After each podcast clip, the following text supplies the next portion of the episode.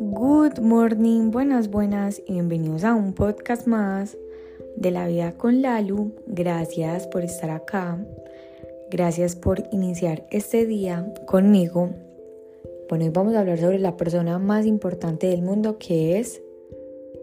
tú. Tú eres la persona más importante que tienes en todo el mundo.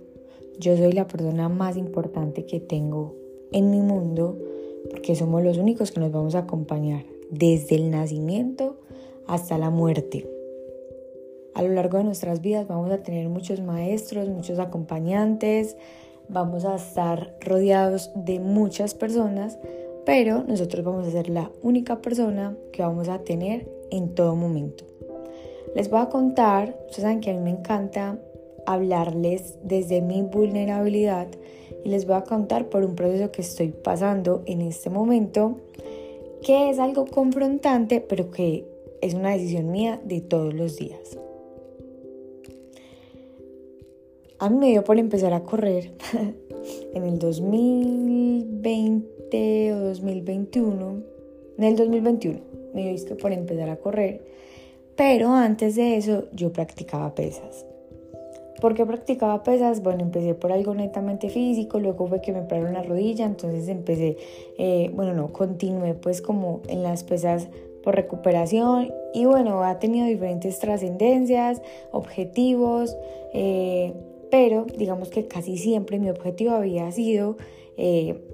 como construir o tener cierto tipo de cuerpo que se iba más por el lado de la hipertrofia.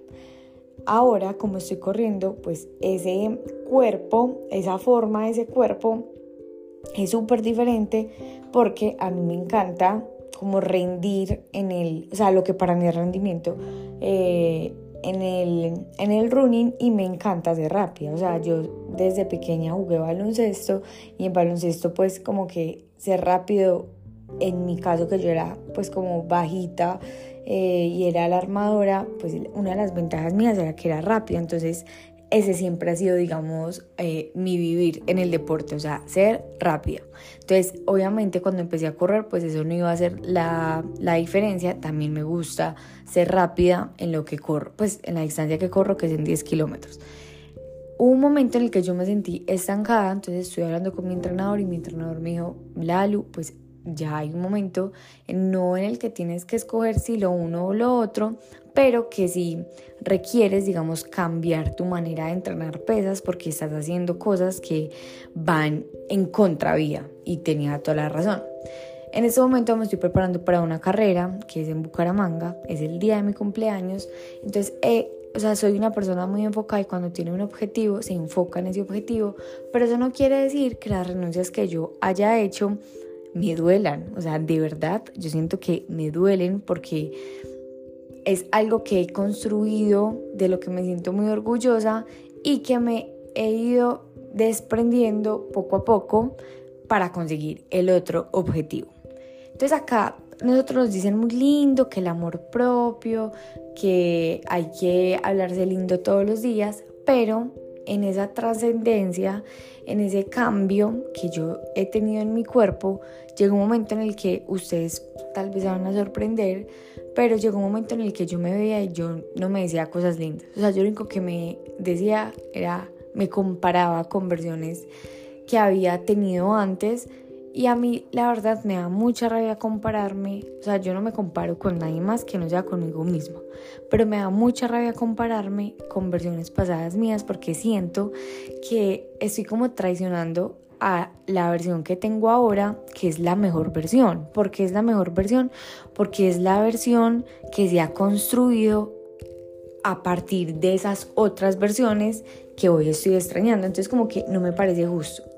Entonces llegó un momento en el que yo me miraba al espejo y lo único que me decía no era cosas lindas, sino que me empecé a comparar porque ya no tengo esto, porque no hago esto, porque no, no, no, no. Que yo tomé una decisión que dije, no me voy a mirar en el espejo. Si no me voy a admirar nada, no me voy a mirar en el espejo. No tiene sentido que yo no esté valorando lo que hasta hoy he decidido, porque claramente nosotros somos el resultado de lo que hacemos día a día y que yo amo lo que hago día a día. Entonces se supone que si amo lo que hago día a día y hay algo que no me gusta, porque es que no realmente, no es que todo me tenga que gustar siempre, pero porque me enfoco más en eso que no me gusta que en lo que sí he construido. Eso también es amor propio, aprender a ponerse límites uno, aprender a decir, ok, está bien en este momento, no me gusta lo que veo físicamente, tampoco es justo que me esté señalando o que me esté diciendo tantas cosas negativas si lo que estoy haciendo hoy y lo que estoy construyendo hoy me está ayudando a conseguir otro objetivo que tengo muy diferente. Eso es amor propio. No solamente poner límite a los demás, los más importantes son nuestros límites, o sea, aprender a ponernos límites de lo que es tóxico para nosotros, porque hablamos mucho de la toxicidad de las relaciones, pero a veces somos más tóxicos con nosotros mismos y cuando nosotros, yo eso sí lo tengo súper claro, cuando uno empieza a decirse cosas feas, cuando uno empieza a faltarse al respeto, cuando uno empieza a fallar incumpliendo su palabra, eso mismo es lo que tú vas a aceptar de los demás. Así que yo no acepto que una persona sea grosera conmigo, que me diga cosas negativas.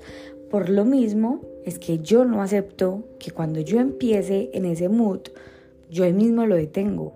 Porque yo no merezco eso, ni siquiera de mí misma. Entonces, si estoy como en esa etapa de negación, hasta que no encuentre o no llegue a la etapa de admiración, de sentirme feliz por lo que veo, de sentirme como orgullosa, yo decido no mirarme al espejo. Pues les estoy contando de algo que me sucedió en ese momento, me veo, me veo hermosa y me, todos los días me aplaudo por la, disciplina que tengo para levantarme, cumplirme con mis entrenamientos, eh, lo disciplinada que soy con mi plan de alimentación, porque yo no hago dieta, yo sigo un plan de alimentación que me ayuda, pues un plan eh, es como una estrategia que te va a ti ayudar como a que ese camino sea más corto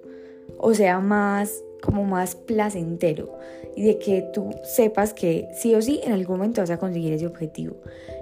Eso me sucedió, les quería compartir otra parte del amor propio, porque a veces el amor propio lo pintamos como si fuera una, una maravilla y el amor propio es algo que se construye todos los días, que muchas veces eh, duele, sí, pero cuando tú todos los días te sientes como esa prioridad, te cumples a ti, estás dispuesto a cumplirle luego con todo el amor del mundo al el resto de personas, el resto de responsabilidades. Así que aprende tú también a ponerte límites, porque esa es la primera relación que te ayudará a ti para poner límites al resto del mundo. Los amo, las amo, gracias por estar acá y nos escuchamos en el próximo episodio de La Vida con Lalo.